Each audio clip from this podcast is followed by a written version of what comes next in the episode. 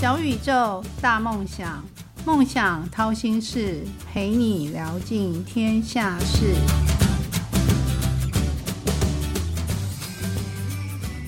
欢迎来到梦想掏心事，小宇宙，小小问大大，我是王小小。小小的听众有认识三十五年只在一个单位工作的朋友吗？种小小的种子，开小小的花；种大大的种子，开大大的花。小小挖呀挖呀挖，挖出这么一个专情的人，就要在今天的节目中介绍给小小的听众。欢迎今天的大大，龙华科技大学的校长。嗯，他同时也是私立科技大学校院协进会第十届的理事长葛志祥校长。欢迎校长跟大家打招呼。小小好，各位听众朋友们，大家好，很高兴来空中跟各位见面聊聊天。校长今天第一次来到小小的节目，要不要多介绍一点自己？好，我叫葛志祥，我是龙华科技大学的校长。我的个性是很直爽的，所以在学校里面，以前我的学生啊，我上课上比较多的时候啊，呃，学生都叫我葛爸。在早年我在教书的时候，这个当学生当得很凶的时候，有学生就把我叫葛大刀。啊，当然现在当校长，因为课呃比较没有办法开了，所以这个这些称呼啊也就慢慢慢慢的比较呃少了。我喜欢吃辣，啊，这个辣是我的这个无辣不欢。对，很喜欢吃辣。我最喜欢的食物就是吃牛肉面。嗯。啊，这个牛肉面是我的最爱。那我最讨厌的就是夏天。啊，为什么？因为我很怕热，我很容易流汗啊，所以有时候这个出席很多场合啊，必须这个穿着正装，但但是又在这个会议室里面，有时候空调不是很强的时候啊，就会流汗。很多人就以为说，校长你怎么讲个话，怎么这么紧张，满身大汗啊？其实不是，啊，其实是我很容易流汗，我很讨厌夏天，我不喜欢夏天，我最喜欢的是秋天啊。所以很多人问我，有时候到大陆比较寒冷的地方省省份去出差啊。我穿的就是薄薄的一个外套，他们都问我说：“你不冷啊？”我说：“我不冷，我就是不怕冷，我怕热。”所以你是自带冷气型的。对对对对。好，那小小挖呀挖呀挖，终于挖到一个葛大刀。葛大刀今天来到小小的节目，可以告诉小小说，你的人生像哪一种水果或哪一道料理吗？会不会跟大刀也有关系？呃，我很喜欢吃这个苦瓜排骨汤，哈。我想苦瓜排骨汤是一个很一般的食物嘛，哈，那呃，人生要像一道食物的话，我觉得大概就是呃，我的感悟就是像苦瓜排骨汤，哈。当你在人生当中一定会有时候觉得很苦，就像咬到苦瓜一样，喝口汤，可能下一口吃到就是一个很美味的一块肉啊，觉得很开心哈，很很很有满足感。我想人生就大概像苦瓜排骨汤一样吧，就是有时候。很平顺，还有时候会有一些波折，觉得很辛苦。那我想这个每个人很容易体验，就像你的人生吗？对，那我想每个人人生应该都差不多吧。就是有菜有肉，对，呃，菜菜的时候就过去了，然后肉的时候也挺开心的。对对。那你还记得你小时候第一个志愿吗？是不是就是要当校长呢？不是啊，哪有那么小？我小时候第一个志愿要当总统的。啊，那。结果呢？呃，结果这个因缘际会越长越大。我想你知道吗？当总统当时大家都想在这个考大学的时候应该去考那个文法商类嘛，哈。我们那个时候考大学分甲乙丙丁组，那在分组的时候，我不大喜欢背诵。高中的时候念那个历史啊、地理呀，哈，那样都要背。那尤其那个时候考试题目还有什么复选题啊，那搞得很复杂，我也不喜欢背哈。所以那个时候我就没有去真正去念这个人文社会类。我后来就去念了理工，也是因为这样子，后来慢慢觉得说，哎，这个工程的东西还是蛮有趣的。那因为我一直觉得自己的表达能力还可以，所以后来在念书的时候就去教书了。那一教觉得哎，教书蛮有意思的，跟学生、跟年轻人互动哦，蛮有成就感的。好，把一个学生啊教到从不会教到会，蛮有意思的。所以后来就没有再去想当总统这件事情了。那否则的话，现在很多台面上可能都不会出现这些人物了。但我觉得你真的很有一点很特别，就是三十五年的老板都是同一个，对，这非常专情哎，就是在这个市面上是人间极品，特别专情的男生。你可以分享一下吗？为什么在这个三十五年只钟情一个老板？是机缘，还是你自己本来就是这种个性呢？我我觉得应该是我比较容易。安于现状啦，哈。民国，我记得我民国七十七年，我那个时候在念博士嘛，哈，那就有想说，哎，找一个学校去兼兼课嘛。所以在民国七十七年的时候，我就到呃龙华科技大学去当兼任的讲师啊，因为那个时候博士学位还没完成，只是硕士而已。那七十八年就开始专任了，专任那时候还在念博士嘛，那指导教授也同意啊，也同意我一边念书，然后到龙华科技大学专任。那我是在民国八十一年的时候顺利取得博士的学位，那拿到学位之后就变成呃副教授了嘛。当时是没有助理教授这个成绩嘛。那当了副教授之后，也就没有想异动了。因为我刚刚有说，我跟我觉得跟学生在一起互动蛮有意思的嘛，就没有想异动了。那后来就开始做行政工作，我在学校里面就开始从进修部主任做过学务长啊，做过研发处，做过教务主任啊教务长。我一直留在。在龙华，我想最主要的原因是因为董事会对我还不错。各位知道，私立大学其实一个学校你能不能够有所发挥，嗯，董事会的授权其实是很重要的关键。那我在龙华碰到一个好的老板，董事长对我充分授权，那么也放手让我去做，所以从这个当中我可以得到很多想做的事情，看它慢慢慢慢的实现，因此也就有成就。老板对我们不错，我们当然就也没有想到要异动嘛。对，转眼你看很快，时间过得很快哈，一下子已经在学校就超过三十五年了。我想龙华是我。第一份工作，我想应该也会是我最后一份工作，大概不大会再换工作了吧。啊，是的，我我觉得真的三十五年同一个老板，像小小在中时二十年，我也觉得我也是很专情的人。是是是 是，我是同一类的。但是竟然有人比我更专情。嗯，我们在希望的田野里挖呀挖呀挖，种希望的种子，开希望的花。如果我们在这个社会上能做一些小小的贡献，这就是我们不虚此行来到这个世界上嘛。但我们来这个。世界上也一定会有一些挫折，有没有什么挫折是校长还记得的，还是你都忘了？没有说没有挫折，那是不可能的事情了哈。我记得我在担任主管的期间，那曾经当时当然也年轻啊，曾经就是说。被误会，然后被人家串联起来，就是说抵制，这很多年前的事情了。那一段时间，我是觉得自己的确很挫折，心灰意冷，非常非常。因为我明明就是想的事情，就是希望把事情做好。就外界的人呢，也不知道是，就另外一位主管也不知道是什么样的一个观点哈。我这人是这样，你有什么观点不同的，我应该当面的沟通哈，直接了当来谈嘛。你讲的有道理，我听你的，对不对？那你觉得我讲有道理，你就接受我的看法嘛。那结果那个时候他比较不是这样子，而是可能。嗯，对其他的人哈做了一些比较负面的宣传。那个时候我就有时候想想，哎呀，这个我自己多一事不如少一事，干脆不要做算了。我觉得那个时候是不被了解，那种难过是。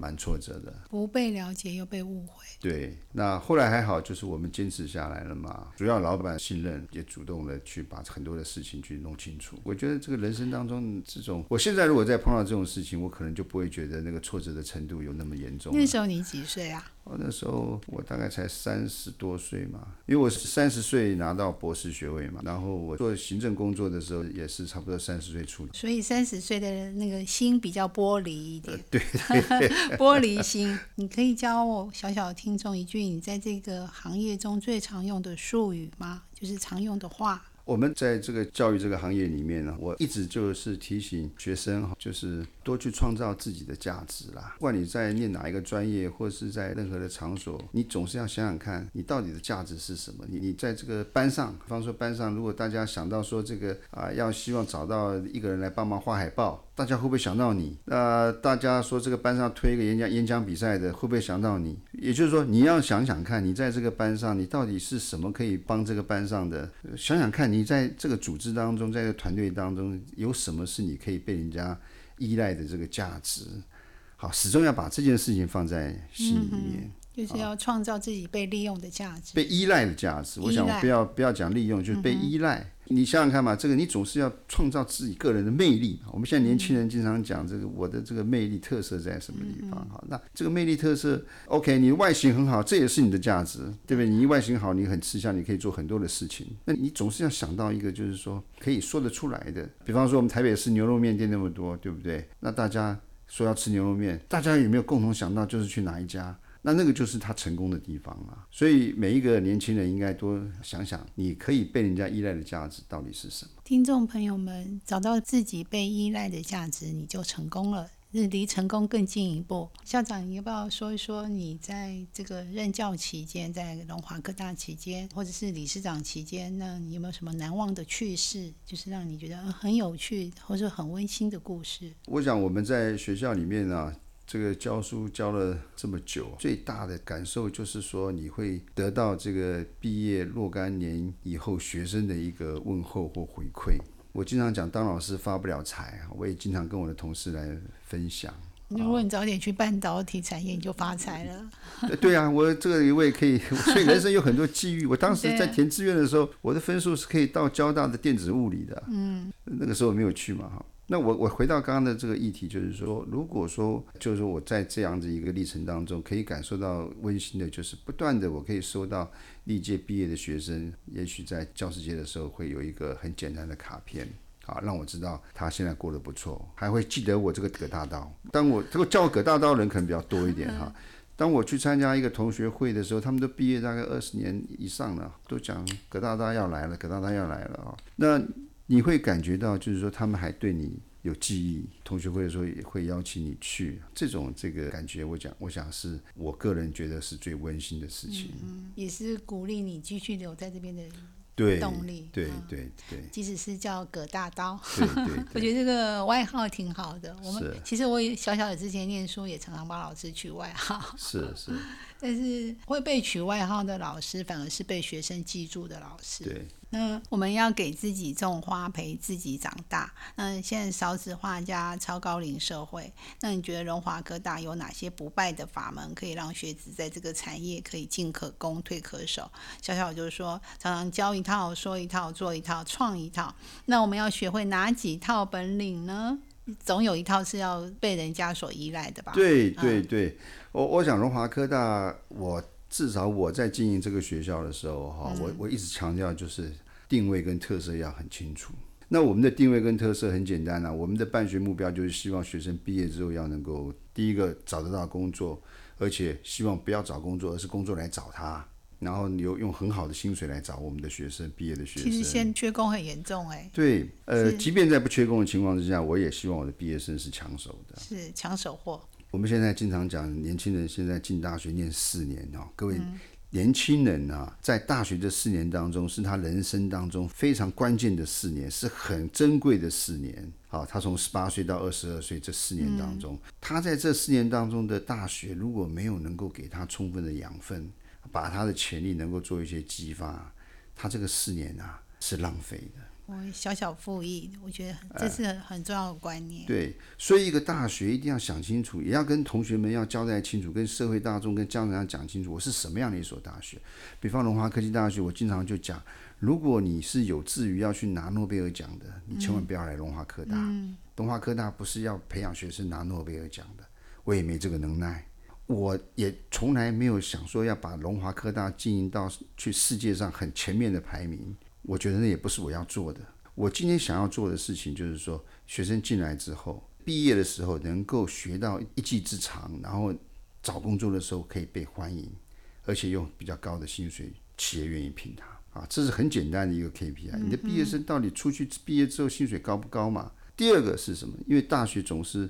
要做一些研究发展，你不能把它当成一个职业训练所嘛，啊，所以我们的老师要带着学生能够帮产业解决问题，啊，要帮产业解决问题，在过程当中，学生可以学得更多，嗯，他未来就业竞争力能够更高，所以我们在学校里面的所有的课程师资，然后我们的设备设施。还有我们的制度都紧跟着这样的一个理念跟办学目标。比如说我们的课程，很多年轻人念的这一门课程，修了这门课，念了半天也不知道他在干什么，到底跟他未来就业有什么关系，搞不清楚啊，所以学习动机就会降下来嘛。所以我们的课程呢，在规划的时候一定会呼应到现在产业界现在的情况。所以有有很多的，是不是很重要？对对，实习当然就很重要，它是课程的其中的一部分。也就是说，你现在想想看，大学大一的学生进来，毕业的时候已已经是四年后的事情。如如果你现在的课程设计连现在的产业里面所需要的工作的这些知识技能都不能够传授给学生的话，那你等到他四年毕业以后，那个工作的需求可能又改变了。哦，所以其实课程要与时俱进。对，你的课程一定要与时俱进，你要不断的调整，你要随着产业科技的发展要 upgrade，要升级嘛。那谁的嗅觉会比较清楚？产业界里面的人的嗅觉会比较，清楚。线上的人最清楚。，对，所以我们的课程规划一定要把产业界的人拉进来。我们现是夜市会变多吗？我是我是讲规划课程的时候，你一定要有产业界的人进来帮忙检视你这八学期的课程。你这样设计出来的课程会比较务实，会比较贴近产业现在的需要。那我们现在也看到很多的学校在规划课程，可能不是这样做啊。老师会什么，我会会开什么课，我就开什么课，永远不变。所以你可以看到，现在有很多学校有很多的系所，现在面临到招生困难。其中有一个很大的原因，就是因为你没有跟着产业界改变调整。没有从一点零进化二点零。对你学生学了这个东西出来之后找不到工作，所以第一个关键是课程，第二个关键是什么东西呢？就是师资，老师很重要。你说我们您刚刚讲说学生要去实习，实习的目的是什么？去了解产业现在的情况嘛。其实现在即使是线上，就是产业的线上流水工作线上，其实都是用机器手臂了。对对对对你不会操作机器手臂，你还是用以以前传统的那个方法，已经你不合你讲的时代了。极对，那这是一个很好的例子。就是说，你制造的方法现在不断的在演进当中嘛。嗯那你在学生大一、大二的时候，可以把基础科目要功夫要弄好，但是你到了高年级的时候，大三、大四的时候，你一定要跟产业界的这些东西要能够契合。我们现在讲这个人工 AI、人工智慧 AI 的时代已经到临了，很多的这个工作产业都面临到很大的挑战，对不对？那我刚刚讲的课程要跟上来。老师要跟上来啊，对不对？对啊你老师不能不跟上来啊，学生要去实习，老师也要去实习啊。那老师为什么要去实习呢？这就跟我刚刚讲的第三个就制度有关系啊。像我的学校，老师如果一天到晚关在研究室里面写论文，你写一年写一百篇的论文，我也不让你升等啊。为什么？因为我要的不是这个，我要的是老师要去跟产业界接触啊。老师如果都不知道产业界现在发生什么事情的话，你怎么能够期待他在教室里面教给学生的东西是跟产业界的需求相匹配的？这个是不是科大跟大学的需求是不一样？因为你们是科大，你难道一般大学他就不用但一般学生大学就不用就业了吗？一般大学很少学到比较务实的产业。所以这就是我要呼吁各位年轻人的，就是说我们现在的问题，就大家好像比较肯定一般大学，现在从高一般高中生的人数慢慢高于技术型高中的人数的，就可以看得到嘛，哈。其实我真的跟年轻朋友们讲，你一定要相信，不管你念一般大学或念科技大学，你毕了业之后，你要不要就业？你还你终究是要就业嘛。第一，马上面临就业对你马上面临就业的问题，所以你选择的大学一定要能够在四年当中能够让你培养出你的我刚刚讲的你被人家依赖的价值，你一定要想清楚四年当中的学习，你到底能够培养出怎么样被人家依赖的价值。所以我我刚刚讲的课程很重要，老师很重要。那老师为什么要跟着你？一定要有制度，所以我刚刚说，老师们做研究，一年写一百篇、两百篇 SCI、SSCI 这些 journal paper。对不起啊，你如果完全不跟产业界接触，我不让你升等。这是我抓得很紧。为什么？我刚刚讲过了，我要逼着老师跟产业界去接触，去解决产业的界的问题。为什么？这样子他教给学生的才会是最新的符合我的期待，学生毕业要就业的，你要能够有高度就业竞争力的，对不对？所以制度，好我们有很多这样的制度。那么最后一个当然就是设备设施。我们现在讲半导体，一般大学里面讲半导体的理论，从光学、从材料各个角度去切入，一个一个实验室。但是，请问你，你有没有一个产线教着学生，就把一个干净的晶圆，然后真的可以把它一步一步的让学生训练出来，能够把那个 IC 做出来？那一般大学有时候他不会设这些东西的。这一般大学很少见，他建的可能是很高深的学术的理论的探讨的一些实验室啊。我们现在有国内有很多有名的大学设所谓半导体学院，我拿半导体当例子，设半导体学院。龙华科技大学有半导体工程系啊，我们现在是唯一一个私立大学里面直接教系的，教半导体工程系的一个那是不是都满招啊？对，招的非常好。那么为什么？因为我们的设备设施在设的时候就是要玩真的，比如说等于就是一个小型的台积电，就就是一个制程，完整制成对完整的一个制程，让学生从最基本的这个呃理论知识学会之后，他真的要把东西做出来。他会上线吧？会有上线操作。你这就在实验室里面做嘛，他必须实做把东西做出来。各位，我可能大家有不见得对半导体很熟悉，各位那个半导体像很像光碟片那个有没有？嗯，那个是晶圆，对不对？晶圆是刚开始是一个我们叫做干净的晶圆嘛，然后开始曝光显影啊，然后一步一步把它做出来，做出来，然后最后看到一个晶圆上面有一个一一个很多方格子，各位想想看哈，就不管不。管是什么六寸晶圆或十二寸晶圆啊，你看台积电的那 logo，那个 logo TSMC 那个后面那个就是一个已经做好的一个我们叫晶圆嘛。那然后那那个晶圆每一个方块就是一个小的 IC，你要把它顶出来，顶出来之后，然后要去把它封装，然后去后面做检测，做出一个 chip，啊，做出一个到到 IC。封装也要学啊！要要学要学，你你这么厉害！就这整个是一个最最基本的。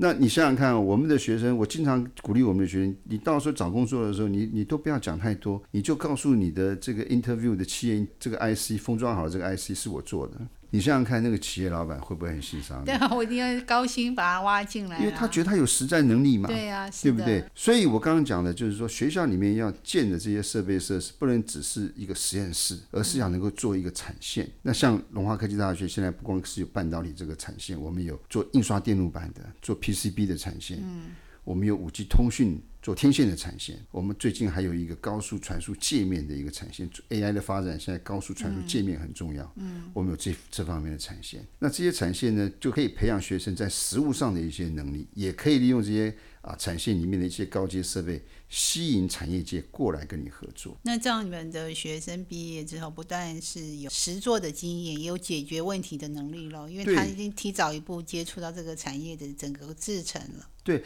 尤其这个过程当中，我们讲说做中学，学中做嘛。好，我不是说理论不重要了，呃各位您想想，您跟线上年轻朋友，你们想想看，你们有时候在上课的时候念那个教科书 Chapter One、Chapter Two 一张一张念下来，有时候你有没有想到，我念这个章节到底是要干嘛的？我到底要应用在半导体里面，我到底哪边用得到？有时候搞不清楚，我我学这个章到底应用在什么地方，所以就会怎么样呢？会降低他的学习动机。所以如果说我们一方面做做的过程当中碰到瓶颈了，老师告诉你说这个答案在某一门课的哪一个章节当中会提到答案，学生就会回去找那个答案，对不对？诶，这时候他有学习动机了。为什么？因为他解决做的过程当中碰到的问题，他就知道了为什么会要回头去念那个章节的那些内容，因为他念的那些内容的目的是要解决他做的这些瓶颈的问题，就会产生一个很正向的循环。其实他就会变化被动为主动，对，找啊因为到问题。因为他知道为什么要回去念那个教科书里面的那些章节可，是这样，我觉得在龙华教书也很不简单。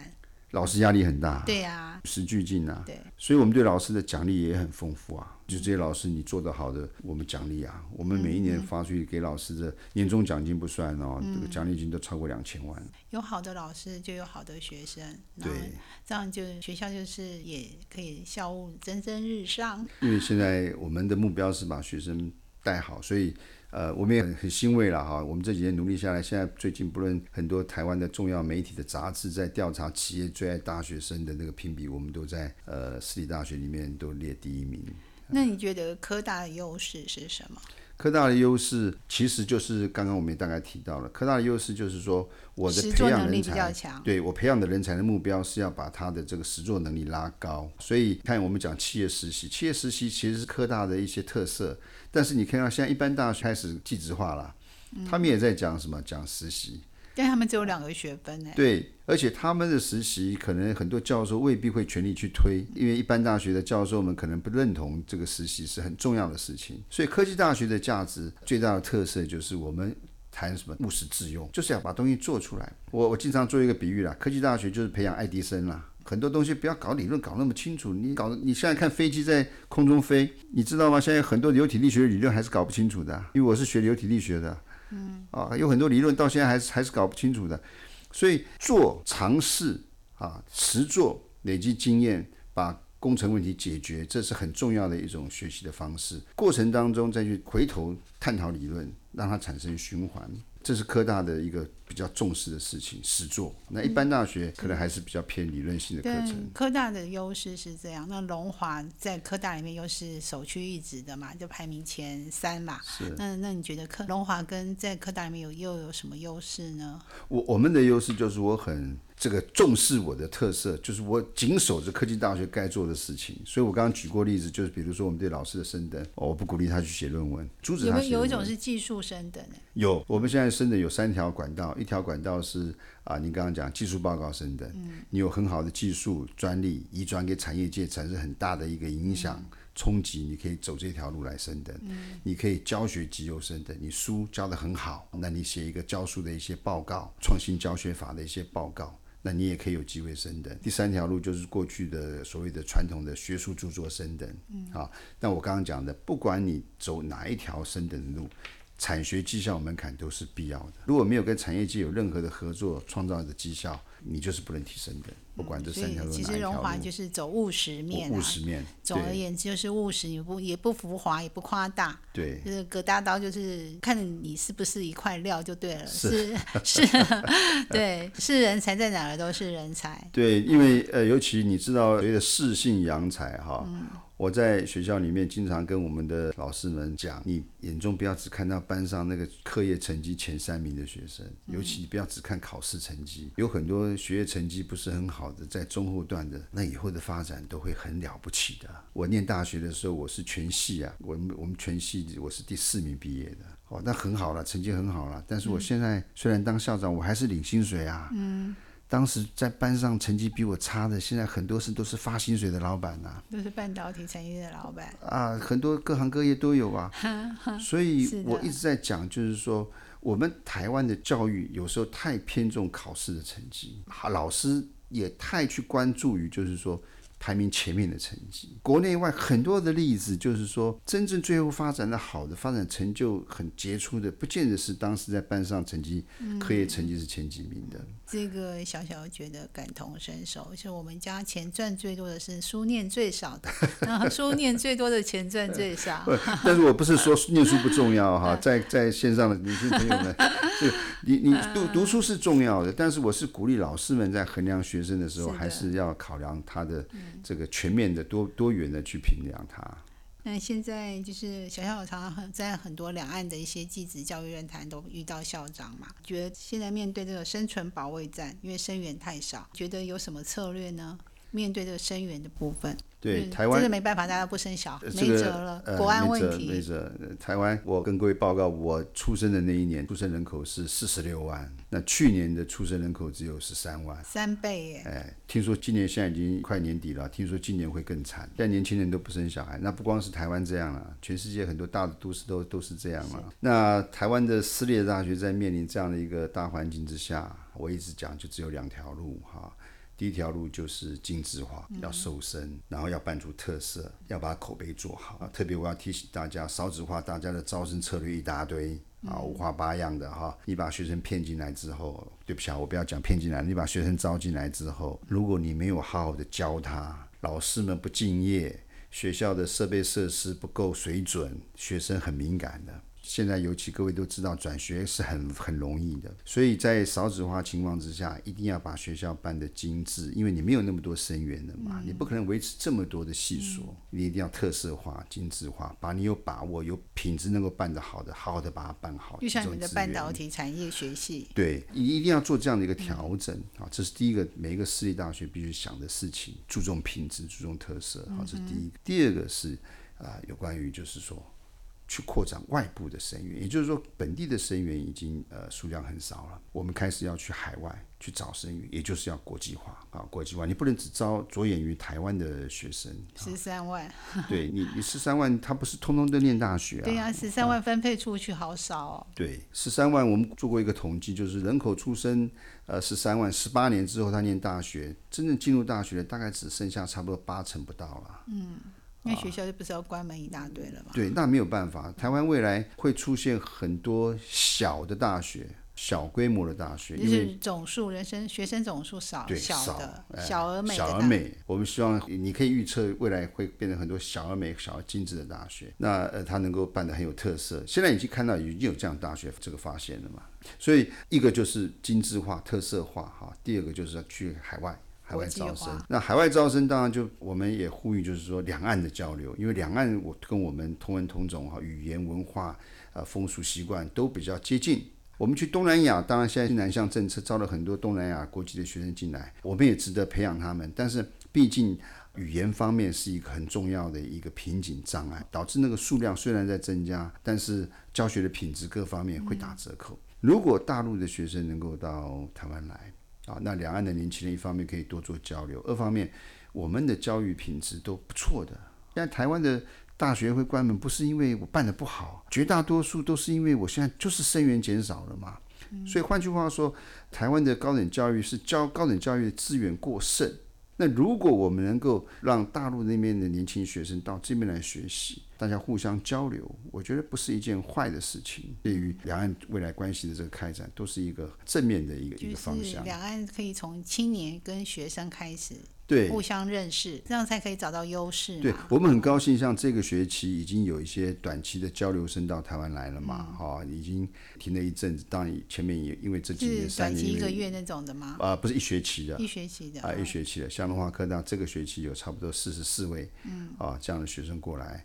那我也跟他们见过，呃呃，部分同学见过面了，我也发现他们在这边都很好啊，呃，学习的很好，因为完全没有障碍啊。我有时候问他们，我们有一些学生从山东过来的，问他习不习惯，他说唯一不习惯就这边好热，那跟校长的感觉一样 啊。就是很容易融合在一起嘛。呃那你也不大容易判断，从外表上你也不大容易判断他到底是台湾的还是山东的，不大容易判断嘛。嗯，同文同种嘛。对对对，那小小今天如果给校长一个愿望，这个愿望一定会实现，因为小小小会跟小小的听众们一起集气帮你完成。那你要许什么愿望？我希望学校能够越办越好。这就是每个学校还是只有贵校呢？呃我希望大家都能够办得很好，希望龙华科大也能够办得更好。对，因为校长真的太专心了，三十五年就是同一个老板，从呃同样在龙华三十五年一份工作，然后坚持到最后，然后一一定要把这个最大的心愿给龙华。如果小小想要请校长分享一句，就是给我的听众一句你自己受用的话，就是鼓励自己，也鼓励听众，也鼓励小小。你要分享哪一句？我还是强调我刚刚讲那句话，就是你一定要告诉别人，你为什么能够被人家依赖，你被人家依赖的价值在哪里。嗯，今天小宇宙小小问大大节目要进入尾声，谢谢龙华科大的葛志祥校长来到节目中的分享。如果听众朋友还想听哪位大大的分享，都可以留言或私讯给小小，小小帮大家完成心愿。那校长可以用六十秒做一个总结吗？今天很开心跟大家这样子聊一聊，那也利用这个机会，我回想了很多的过去的事情。人生其实不是很长，各位年轻的时候一定要好好的掌握年轻值得珍惜的时光。我希望大家多交朋友，多去阅览各种知识、尝试啊，要让自己的涉猎的事情啊越广泛越好。然后找找看你最能够被人家依赖的价值是什么啊，长期把它培养起来，未来你的发展会非常非常的好。美好与成功都不是偶然，曲曲折折的闲心事，到底练了什么绝学，占了什么秘方，才能够一路向梦想靠近？快来掏心事，用一杯咖啡的时间，小宇宙小小问大大与你一探究竟。谢谢今天大大葛志祥校长的分享，拜拜喽。拜拜。梦想掏心事，掏尽天下事。